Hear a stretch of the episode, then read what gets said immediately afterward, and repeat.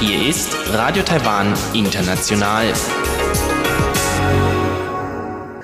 Sie hören das halbstündige deutschsprachige Programm von Radio Taiwan International an diesem Donnerstag, den 1. August. Am Mikrofon begrüßt Sie Karina Rother und Folgendes haben wir heute für Sie im Programm. Zuerst die Tagesnachrichten. Darauf folgt Aktuelles aus der Wirtschaft mit Frank Pewitz, heute im Gespräch mit Professor Thorsten Schütze zum Thema nachhaltige Architektur. Danach geht's weiter mit Rund um die Insel da ist Elon Huang heute im Gespräch mit dem Verfassungsrichter und Professor Li Zhenshan über dessen Jurastudium in Deutschland und wie es ihn geprägt hat. Nun zuerst die Tagesnachrichten.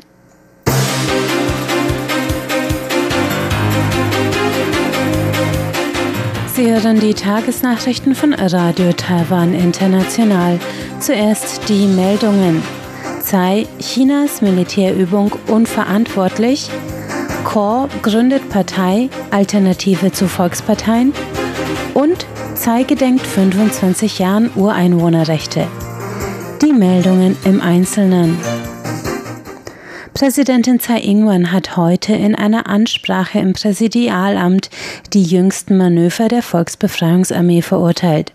Chinas Armee hatte diese Woche zwei groß angelegte Übungen in der Taiwanstraße durchgeführt. Die Präsidentin sagte heute, Taiwans Armee habe die Lage völlig unter Kontrolle und sei bereit und befähigt, Taiwans Souveränität zu verteidigen. Tsai nannte die Übungen unklug und ein unverantwortliches Verhalten. Sie führten zu Unfrieden in der Region und schmälerten das Vertrauen der internationalen Gemeinschaft in China. Tsai appellierte an alle Taiwaner, politische Grabenkämpfe zu überwinden und zusammenzustehen. Die Präsidentin sagte, Hongkong führt uns bildlich vor Augen, dass ein Aufgeben im Angesicht von Rückausübung bedeutet, alles zu verlieren. Chinas Volksbefreiungsarmee bedroht alle Taiwaner und sie attackiert den Frieden, die Sicherheit und die Stabilität der Region. Wir müssen daher begreifen, dass nur wir das Schicksal unseres Landes selbst in der Hand haben und niemand anderes. Taipeis Bürgermeister Calvin Zhe hat angekündigt, eine neue Partei namens Taiwan Volkspartei gründen zu wollen. Er will den Wählern damit eine Option jenseits des blauen oder grünen Lagers geben, in das sich Taiwans Volksparteien sonst aufteilen. Blau und Grün bezeichnet in Taiwan die beiden unterschiedlichen Haltungen zum Selbstverständnis des Landes und zur Beziehung zu China.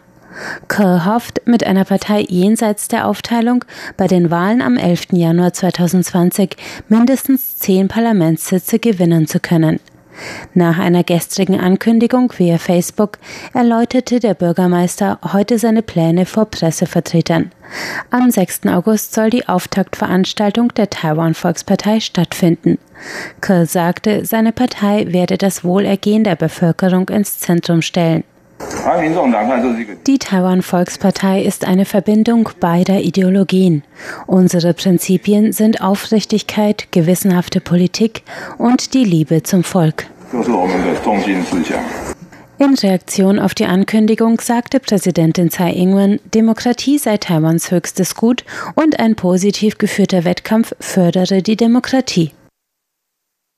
Der Rat der Ureinwohner hat anlässlich des Tags der Ureinwohner heute ein Forum veranstaltet. Dort erinnerte Tsai Ing-wen an die Errungenschaften der Ureinwohnerrechte in den letzten 25 Jahren.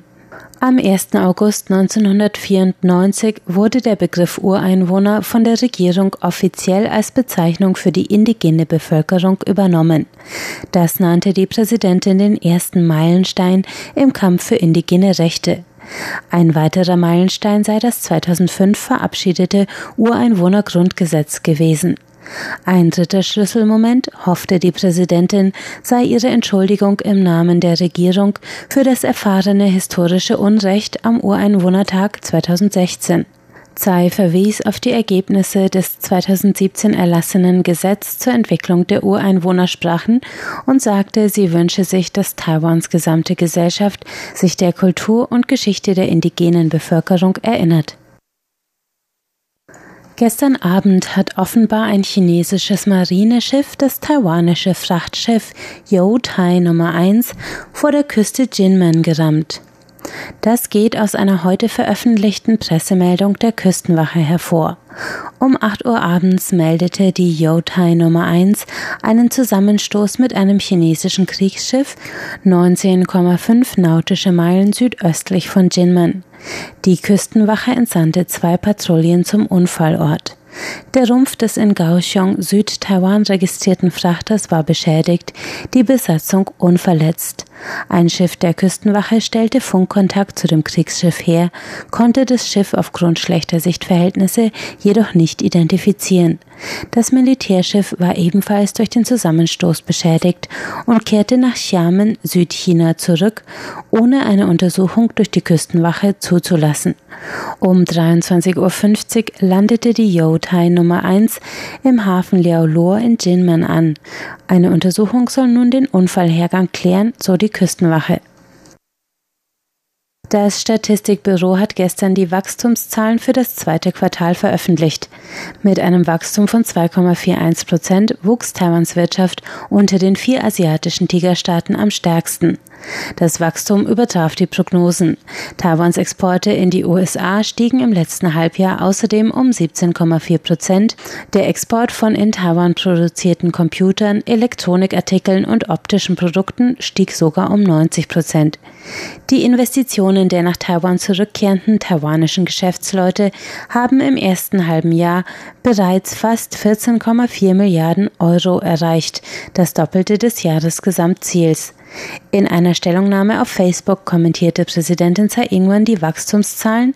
Tsai sagte, die positiven Zahlen seien kein Zufall, sondern das Ergebnis einer geduldigen Optimierung der Wirtschaft über drei Jahre hinweg. Sänger und Parlamentsabgeordneter Freddie Lim hat heute seinen Austritt aus der New Power Party angekündigt. Lim erklärte außerdem seine Unterstützung für die amtierende Präsidentin Tsai Ing-wen. Der als Heavy Metal Star bekannt gewordene Politiker sagte auf einer Pressekonferenz heute Mittag, dass er die New Power Party mit sofortiger Wirkung verlasse. Als Gründe nannte er innerparteiliche Unklarheiten in Bezug auf Strategie und Werte. In den Parlamentswahlen im Januar will Lim als unabhängiger Kandidat antreten. Die anwesenden Mitglieder des New Power Party Strategieausschusses zeigten sich verständig. NPP-Abgeordnete Hong Zeong sagte, auch sie hoffte auf die Wiederwahl von Tsai Ing-wen sowie auf eine Vergrößerung der Abgeordnetenzahl der NPP im Parlament. Kommen wir zur Börse. Der TAIEX hat heute mit 92 Punkten oder 0,85 Prozent im Minus geschlossen, mit einem Abschlusskurs von 10.731 Punkten. Das Handelsvolumen betrug 129 Milliarden Taiwan-Dollar, umgerechnet sind es 4,16 Milliarden US-Dollar. Es folgt das Wetter.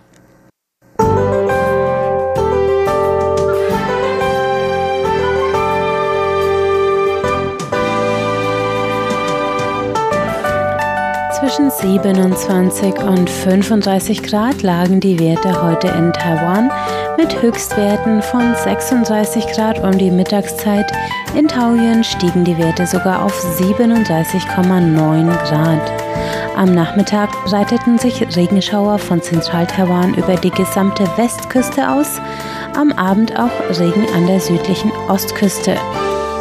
Der morgige Freitag bringt unbeständiges Wetter in weiten Teilen des Landes. Im Süden und Westen des Landes bewölkt mit gewittrigen Regenfällen.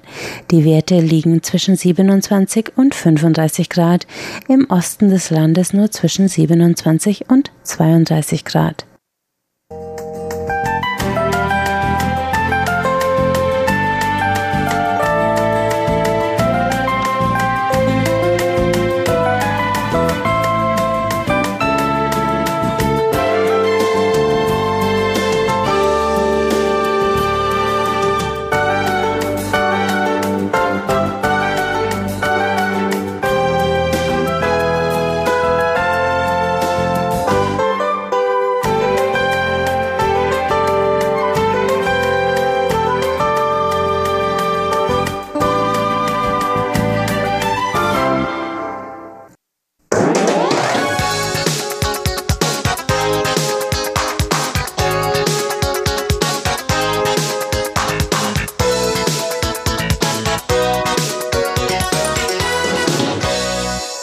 Herzlich willkommen bei Aktuellem aus der Wirtschaft. Es begrüßt Sie Frank Pewitz. Nachhaltigkeit, Sustainability ist eines der großen Schlagworte der Gegenwart und sollte sich auf sämtliche Lebensbereiche und Aktivitäten beziehen. Die Zahl der Zweifler am Klimawandel dürfte nach der Rekordhitze in Deutschland und auch anderswo deutlich geringer geworden sein. Bei der Nachhaltigkeit geht es um eine dauerhaft mögliche Nutzung des Planeten Erde, möglichst schonender Umgang mit Ressourcen, hohe Effizienz bzw. geringster Ressourcenverbrauch. Wenn möglich soll es ein recycelbares System oder beim Energieverbrauch ein Nullsummenspiel ohne weitere Belastung der Umwelt sein. Etliches, was momentan als Recycling bezeichnet wird, ist eigentlich nur ein Downcycling. Neben dem Produktionssektor sind Verkehr, Transport und das Wohnen bzw. Leben, Agieren in Gebäuden wichtige Faktoren des Energieverbrauchs. Auf Gebäude entfallen in entwickelten Ländern schätzungsweise 20 bis 40 Prozent des gesamten Energieverbrauchs. In Asien sollen es etwa 25 Prozent sein. Dieser Bereich übertrifft damit dann teilweise bereits Industrie und Transport als größter Nachfrage nach Energie.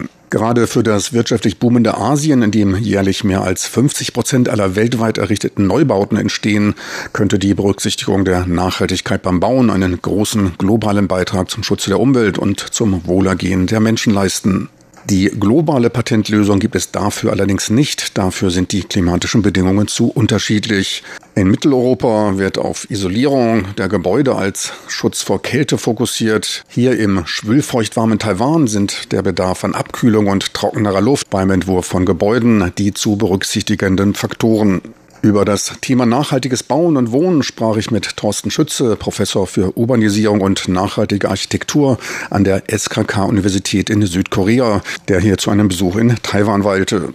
Ja, heute haben wir einen besonderen Gast aus Südkorea, Professor Thorsten Schütze, der K-Universität in Korea tätig und im Bereich nachhaltiges Bauen. Sind Sie das erste Mal in Taiwan? Ich bin das dritte Mal in Taiwan. Ich war schon einmal vor zehn Jahren hier zu einer Konferenz auf Einladung der National University zu einem Vortrag über Stadt und Wasser und äh, war vor acht Jahren nochmal hier auch für eine Konferenz. Da ging es um das Thema nachhaltige städtebauliche Entwicklung in Tainan. Was hat Sie jetzt an diesem Wochenende hier nach Taiwan getrieben, nach Taipei? Eine Einladung im äh, Tacheles, eine Abendveranstaltung mit äh, zu bedienen mit einem Vortrag über nachhaltiges Bauen zum Thema Zero Emission Districts und Buildings, was so viel heißt wie äh, Null-Emissionsgebäude und Stadtteile. Ja, zu Ihrem Fachbereich, wie kann man den mal ganz grob umreißen? Was gibt es da alles zu beachten, um zu einem Zero-Emission-Building zu, zu, kommen? Ja, Zero-Emission wird von vielen Menschen assoziiert mit äh, Kohlendioxidemissionen, also Gasemissionen. Aber im Grunde gibt es ja nicht nur Gasemissionen und CO2, sondern es gibt ja ganz viele Emissionen. In, in Wasseremissionen, äh, Landemissionen und Luftemissionen. Und äh, ich verstehe Zero Emission als, äh, als ganzheitlichen Ansatz, um äh, schädliche Emissionen in die Luft ins Wasser und in die Erde zu vermeiden. Das heißt, äh, dass im Grunde nachhaltige Wassersysteme, nachhaltige Wasser- und Sanitärsysteme sind ein Thema. Äh, dann Energieeinsparung, also die, äh, den Energiebedarf so weit wie möglich zu reduzieren für den Betrieb von Gebäuden, also Heizen, Kühlen, Beleuchtung und die ganzen Anwendungen, die man in einem Gebäude hat, äh, Haushaltsgeräte oder Computer und äh, dass man den Energiebedarf, der natürlich immer da ist, also man kann ja, außer man, man bewohnt oder man nutzt ein Gebäude nicht, dann kann man vielleicht den Energiebedarf auf Null reduzieren. Aber ansonsten besteht ja immer ein Bedarf für Energie. Und dass also dieser Energiebedarf, nachdem er so weit wie möglich reduziert worden ist, dann vor Ort mit erneuerbaren Energien deckt. Und dabei darauf zu achten, dass diese erneuerbaren Energien eben keine Emissionen verursachen. Ne, wenn man jetzt aus deutscher Perspektive ist Heizen ein großes Thema. Also der Heizenergiebedarf ist eigentlich der größte hat äh, den größten Anteil des Energieverbrauchs in der äh, gebauten Umwelt. Da ist dann ja das Thema zum Beispiel, dass man Pelletheizung anwendet, also Holz praktisch verbrennt, um diese äh, Wärme zu erzeugen. Das wird äh, ist eine erneuerbare Energie aber dabei werden natürlich Emissionen frei. Und äh, aus der Perspektive der CO2-Bilanz kann man sagen, die sieht ganz positiv aus, weil ja als erneuerbare Energie das Holz das Kohlendioxid aufgenommen hat während des Wachstums und das wird bei der Verbrennung wieder frei. Das heißt, im Grunde hat man nur den CO2-Abdruck des Transportes und der Verarbeitung, also der Herstellung dieser Pellets. Aber wenn ich das Holz verbrenne, habe ich auch äh, Feinstaub zum Beispiel in den Städten. Äh, und das ist ja auch eine große Diskussion, dass wir eine gesunde Luft haben wollen in den Städten. Also das ja, macht das Thema Zero Emission eigentlich sehr komplex. Das war ein guter Hinweis, denn in der Tat, man, man denkt nur, eigentlich nur an Energieverbrauch. Aber bleiben wir euch bei der Energie. Wie weit ist es eigentlich möglich, dass manche Häuser eben mit einem positiven Energiebeitrag dann äh, hervorgehen, aber manche wiesen aber darauf hin, dass da auch eine bestimmte Größe eben nicht überschritten werden kann, weil eben das Verhältnis von Oberfläche zu Volumen dann nicht mehr stimmt. Bis zu welcher Größe sind solche Häuser eigentlich möglich zu bauen? Sie reden jetzt von Null-Energiegebäuden oder ja, das ist, das ist auch wieder so eine Definitionsfrage. Ne? Also wenn man sich anguckt, was für Gebäude als Null-Energiegebäude ähm, publiziert oder gebaut worden sind, dann müssen diese Gebäude nicht unbedingt um den Anspruch eines Net Zero Energy Buildings, also Netto Null Energiegebäudes zu erfüllen. Das heißt, dass also das Gebäude über den Zeitraum eines Jahres genauso viel Energie erzeugt, wie es verbraucht. Und die Beispiele, die es in Deutschland gibt, zum Beispiel Null Energie äh, Schule äh, in Hohen Neuendorf in der Nähe von Berlin, äh, die arbeiten dort auch mit einem kleinen äh, Kraftwerk, wo dann also praktisch ein erneuerbarer Treibstoff verbrannt wird. Das ist dann also zum Beispiel ein Pflanzenöl äh, oder kann, es können auch Holzpellets sein, die dann verbrannt werden, um dann äh, Wärme zu erzeugen.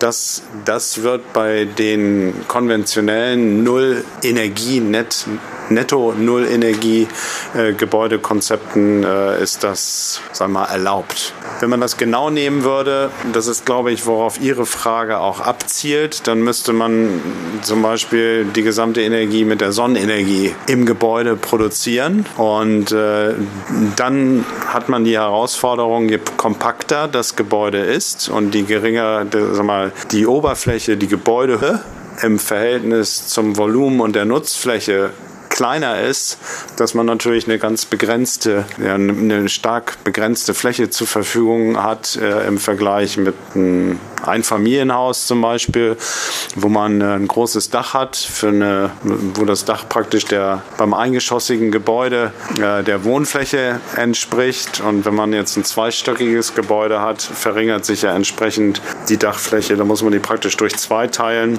Wenn man ein zehnstöckiges Gebäude hat, hat man nur noch 10 Prozent der Dachfläche für die jeweilige Wohnung zur Verfügung. Das heißt, diese Konzepte bei Hochhäusern müssen eigentlich immer äh, die, die sag mal, die Fassade äh, berücksichtigen. Also man muss praktisch dann gucken, was kann man in der Fassade produzieren. Meine lieben Zuhörer, so viel für heute zum Thema nachhaltiges Bauen. Im Interview mit Professor Thorsten Schütze im Bereich Urbanisierung und nachhaltige Architektur an der SKK-Universität in Südkorea.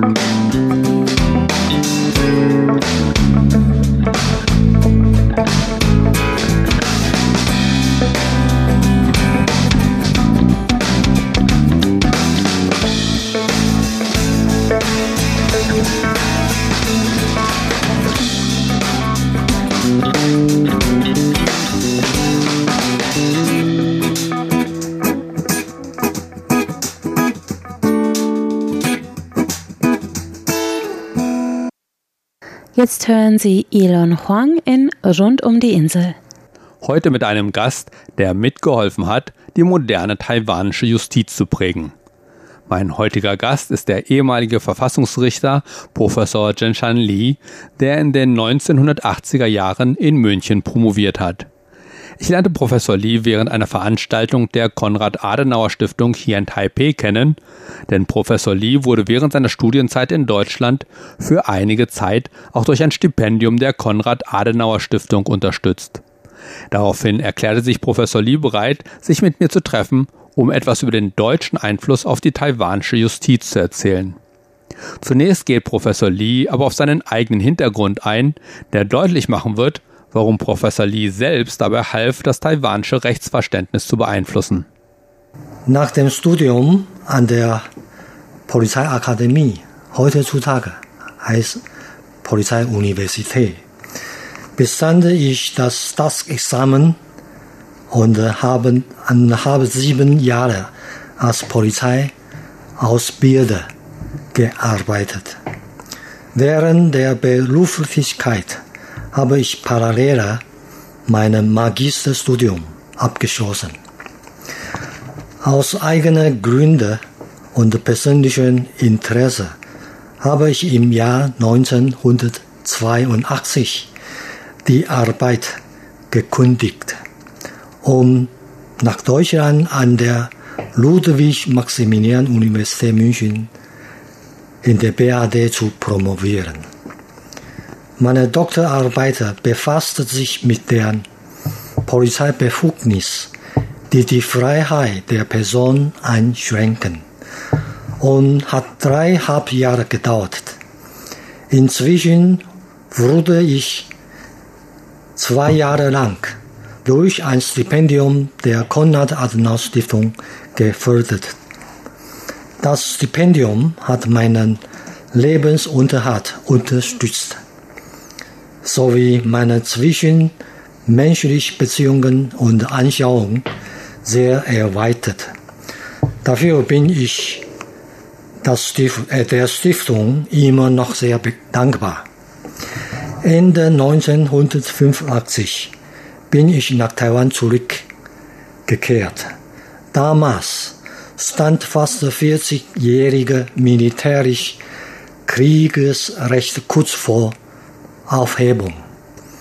Mein Wissen über Freiheit, Demokratie, Rechtsstaatlichkeit, Menschenrecht und insbesondere das Polizeirecht, die ich in von Deutschland gelernt habe, war sehr gefragt und praktisch. Neben der Teilnahme an öffentlichen Foren und wissenschaftlichen Veranstaltungen habe ich mich auf meine Lehre und Forschungsarbeit sehr konzentriert. Ich habe meinen Arbeitsort dreimal gewechselt zu Chinesischer Kulturuniversität, National Zhongzhen Universität und Zhengzhi Universität. Unterrichtet wurden immer das Verfassungsrecht Verwaltungsrecht und Polizeirecht. In 25 Jahren Lehrkarriere habe ich zahlreiche wissenschaftliche Artikel, Monographien und ein paar Lehrbücher, Fachbücher veröffentlicht. Zum Richter des Verfassungsgerichts bin ich im September 207 vom Staatspräsidenten ernannt und vom Parlament zugestimmt. Die Amtszeit des Verfassungsgerichtes beträgt acht Jahre. Die Wiederwahl ist unzulässig. Das einzige Verfassungsgericht in Taiwan, die aus 15 Richter und Richterinnen besteht, hat eine ähnliche Aufgabe und Funktion wie das Bundesverfassungsgericht in Deutschland. Die Theorie und Praxis vom deutschen Verfassungsbeschwerde sowie die Erfolge des Menschenrechtsschutzes des Nachkriegszeits von Deutschland waren wichtiger Vergleichspunkt für meine Richterarbeit. Bis mein Rücktritt im Oktober 215 habe ich mit meiner Kollegin und Kolleginnen zusammen zahlreiche Entscheidungen verkündet. Ich habe sogar 32 abweichende Meinungen bzw. Sondervotum gegeben. Das war einer der wichtigsten Erlebnisse meines Lebens. Darf ich fragen, warum Sie damals sich entschieden haben, ausgerechnet in Deutschland Jura zu studieren? Mhm. Ja, während meiner Polizeikarriere habe ich besondere Aufmerksamkeit auf das Polizeirecht geregt. Bei der Erforschung für komplette Fälle muss ich auf die deutschen und japanischen Recht zurückgreifen, da das taiwanesische Recht von dem europäischen Rechtssystem stark beeinflusst wurde. Während des Magisterstudiums habe ich zwei Jahre Deutsch gelernt und ein großes Interessiertheit an die deutsche Sprache entwickelt. Am wichtigsten wollte ich einen Beruf in der Akademie nachgehen, was besser zu meiner Personalität passt. Deshalb habe ich mich für ein Studium in Deutschland entschieden, obwohl man damals umzulängliche Informationen darüber finden konnte. Glücklicherweise habe ich volle Unterstützung seitens meiner Familie bekommen und habe mein Ziel Schritt für Schritt erreicht. Hat das Studium und das Leben in Deutschland Ihre persönliche oder auch Ihre juristische Denkweise beeinflusst? Ja. Ich bin, ein, ich bin in militärischer Kriegsrechtszeit aufgewachsen. Die damalige Schulbildung Bildung fokussiert auf Nationalismus, Kollektivismus und Staatsräson. Es während meines Aufenthalts in Deutschland fange ich an, tiefsten zu denken. Ich war zutiefst erschüttert, wie ähnlich das deutsche Nazi-Zeit-Regime und das damalige Taiwan-Regime doch sind. Ich habe die Kennwerte des Grundgesetzes, zum Beispiel der Schutz des, der Menschenwürde, Freientfaltung der Persönlichkeit sowie die Gewaltenteilung und die Unabhängigkeit der Justiz mit dem taiwanesischen Regierungs- und Grundrechtsschutzsystem verglichen und gründlich studiert. Die Ergebnisse haben meine Einstellung und mein Leben grundlegend verändert und ich fühlte mich im Bereich der wissenschaftlichen Denkweise wie neu geboren. Ich bin sehr glücklich, zur richtigen Zeit mit den richtigen Leuten und richtigen Ort zu sein, wie ein taiwanesischer philosophischer Redewerdung es so schön erwähnt. Soweit der erste Teil meines Gespräches mit dem ehemaligen Verfassungsrichter Professor Zhenshan Li. Mit dem zweiten Teil geht es in der kommenden Woche weiter, wenn Professor Li noch etwas genauer auf den deutschen Einfluss auf die taiwanische Justiz eingeht und wie taiwanische Juristen, die in Deutschland studiert haben, das taiwanische Rechtssystem beeinflusst haben oder beeinflussen. Vielen Dank fürs Zuhören. Am Mikrofon verabschiedet sich Ilon Huang. Und damit sind wir am Ende der heutigen Sendung. Ich bedanke mich fürs Einschalten und sage Tschüss, bis zum nächsten Mal.